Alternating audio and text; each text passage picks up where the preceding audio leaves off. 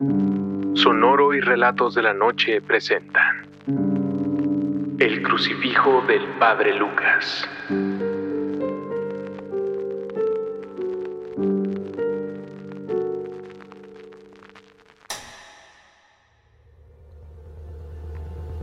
Fue muy curioso lo que le ocurrió al pobre padre, incluso luego de años de haber venido en nuestra ayuda. Según sabemos, incluso recientemente, sigue lidiando con las consecuencias. Y es que como ustedes habrán podido notar por la experiencia, al padre realmente no le tocó lo más fuerte de aquello que vivimos, y aquellos días antes de regresar a Guanajuato, incluso se dio tiempo de hacer algunas encomiendas aquí y esperar a que viniera un conocido del pueblo, que ya tenía vuelta planeada, para regresarse con él. Así lo hizo, pero fue como si entonces, hasta días después, le hubiera caído de pronto todo el cansancio, todo el estrés y todo el miedo que debió haberse acumulado en él al correr de los días. Cuando tomaron carretera se les hizo de noche muy pronto y el padre se quedó dormido. Dijo que dentro del sueño podía escuchar gritos, gritos de mujeres que volaban sobre los árboles siguiendo el carro, como retorciéndose de dolor él se despertó con un ataque de pánico y tuvieron que orillarse allí para que bajara a vomitar. Y vomitó algo muy negro, algo como si fuera brea, y el señor que lo llevaba se asustó. Esto no es normal, padre, le decía. Déjeme llevarlo con un doctor. Pero el padre sabía muy bien que comenzaba a pasarle factura a aquel encuentro que había tenido.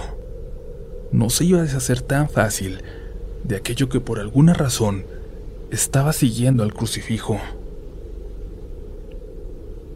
Días después, ya en el pueblo, por casualidad platicó en la tienda con una persona de aquel pueblo vecino a donde había acudido con mi abuela años atrás. Y es que allá ambos eran una especie de leyenda, aunque a todos los sacerdotes que habían llegado después les molestaran y todos pusieran en duda la labor que realizaron en aquella especie de exorcismo. ¿Ya sabe qué pasó allá en el pueblo, padrecito? Le preguntó aquel chofer de transporte público en tono burlón. Que las brujas hicieron su fiesta en el panteón viejo y removieron tumbas y desenterraron huesos. Ya ve que son puros muertitos de hace mucho.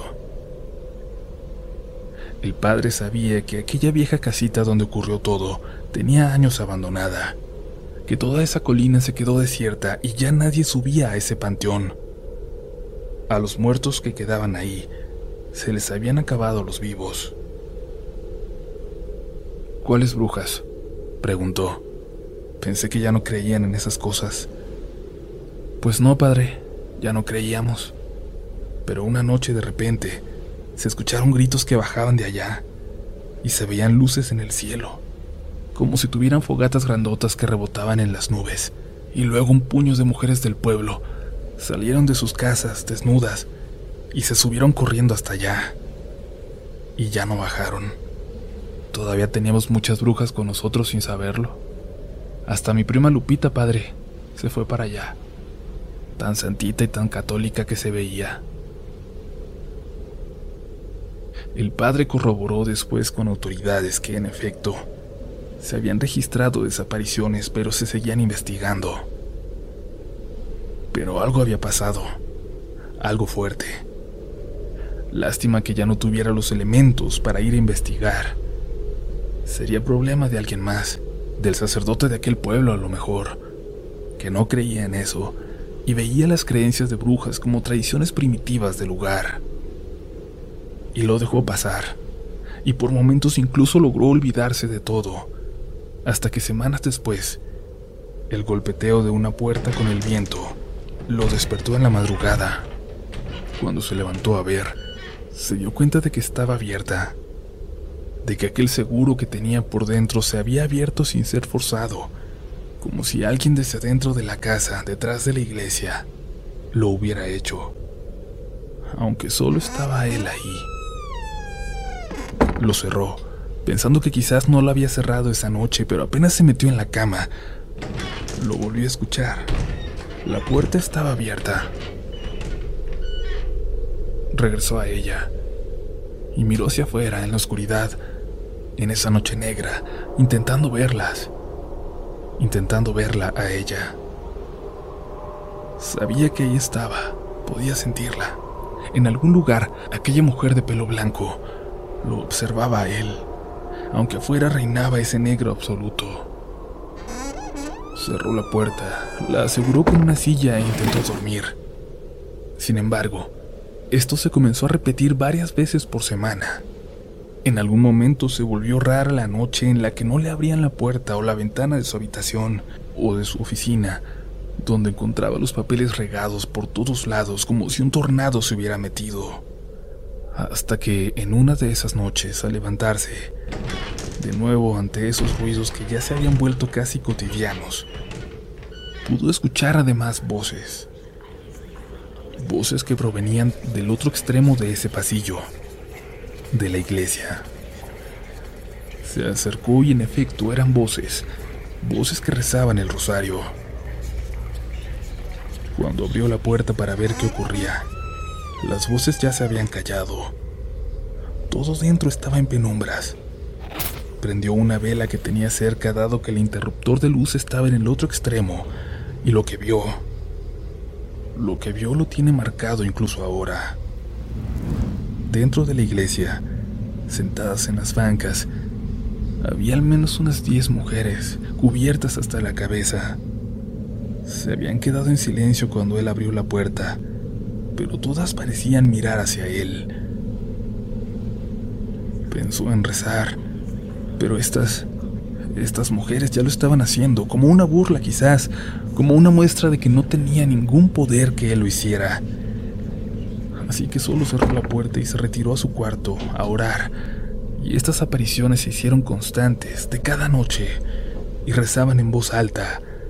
Rezaban afuera de la puerta de su habitación, haciéndole ver que sus rezos eran inútiles, que tenía que ir por el crucifijo, que era la única forma de lograr ahuyentarlas de ahí.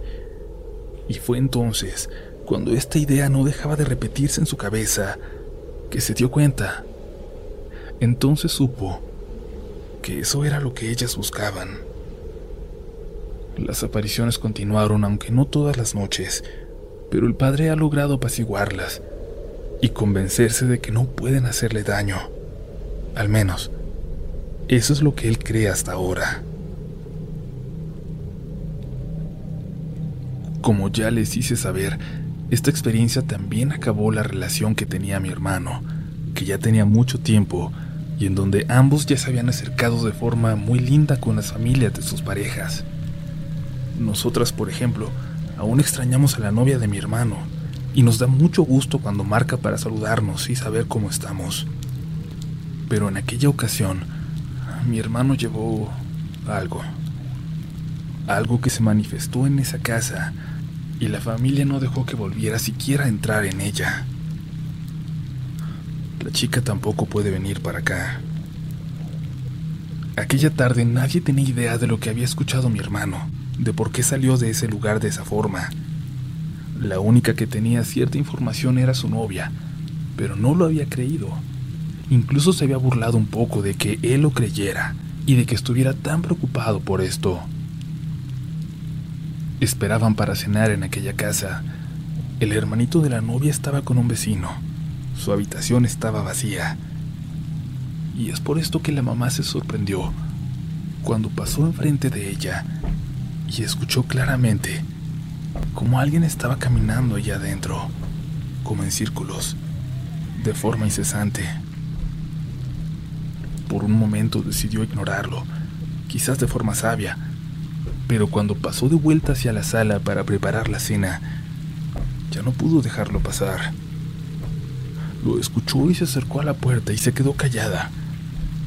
Y estaba a punto de abrirla cuando se dejaron de escuchar esos ruidos allá adentro. Intentó olvidarlo, pero esa noche le preparaba otra sorpresa. Un dolor de cabeza tremendo no la dejaba dormir, y luego de mucho esfuerzo, cuando el cansancio le ganó pudo hacerlo, pero solo para tener pesadillas. Cuando le platicó el sueño que tuvo a su hija por la mañana, fue cuando todo se relacionó con lo que estábamos viviendo en casa. La señora en el sueño veía a su hijo dormido. Lo veía desde la puerta, pero detrás de él, sentado en la cama, como si estuviera acostado momentos antes también, estaba una figura, un hombre, vestido como de arlequín. Él la estaba viendo, la miraba fijamente y le indicó con el dedo que se callara. En ese momento la pobre señora despertó. Faltaba poco para que amaneciera. Y fue a revisar. Todo estaba bien, pero en ese cuarto hacía un frío terrible. Y el pobre muchachito tiritaba de frío y hablaba dormido. La mamá le despertó para decirle que algo pasaba, que se fuera al cuarto de su hermana donde había una cama de litera extra, y al regresar hacia el suyo, pudo ver a sus tres gatos parados a la mitad del patio a través de la puerta de vidrio. Se acercó a la puerta y les dijo que entraran, pero los animales la ignoraron. Miraban fijamente hacia arriba, hacia el techo. A través del reflejo en la ventana del carro, junto a los gatos, dice que pudo ver una figura sentada en él, en ese techo una figura que se parecía demasiado a lo que ella acababa de ver en sus sueños. Todo eso intentó ignorar, todo intentó adjudicárselo a su sueño, a su cansancio, al dolor de cabeza, pero iba a pasar algo más, algo que iba a cambiar su vida para siempre.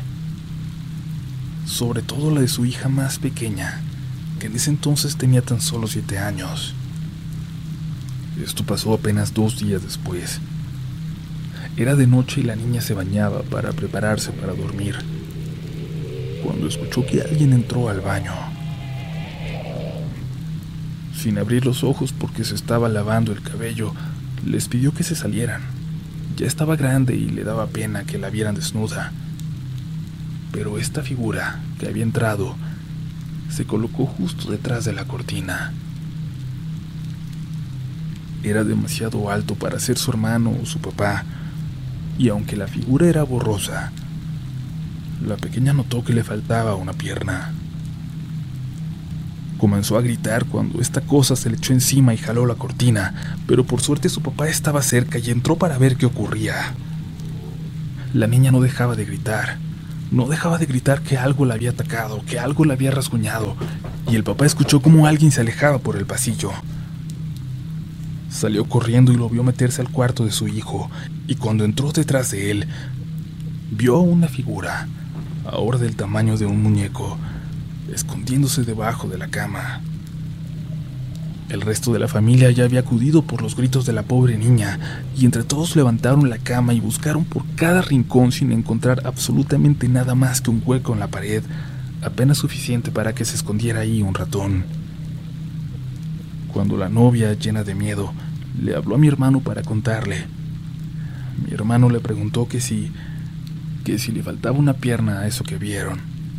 Ella respondió que sí, y su madre estaba oyendo y le arrebató el teléfono para decirle que se alejara de ellos y que no volviera a acercarse a su hija o a su casa.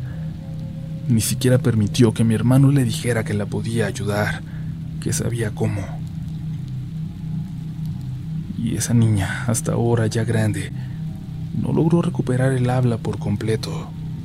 Tartamudea un poco y la familia sigue culpando a mi hermano por este incidente. Sabemos que no es la última aparición que han sufrido. Creemos que aquel ente se retiró de nuestra casa y se escondió allá, pero ya no nos han confiado nada más. Si alguna vez, por alguna razón, esta familia llega a toparse con esta historia, tan solo queremos disculparnos por lo que tuvieron que sufrir, por lo que siguen sufriendo probablemente, y ojalá alguna vez nos permitan ayudar. Si alguna vez, en algún momento, tenemos más información sobre alguna de las historias, créanos que ustedes y su comunidad serán los primeros en saberlo.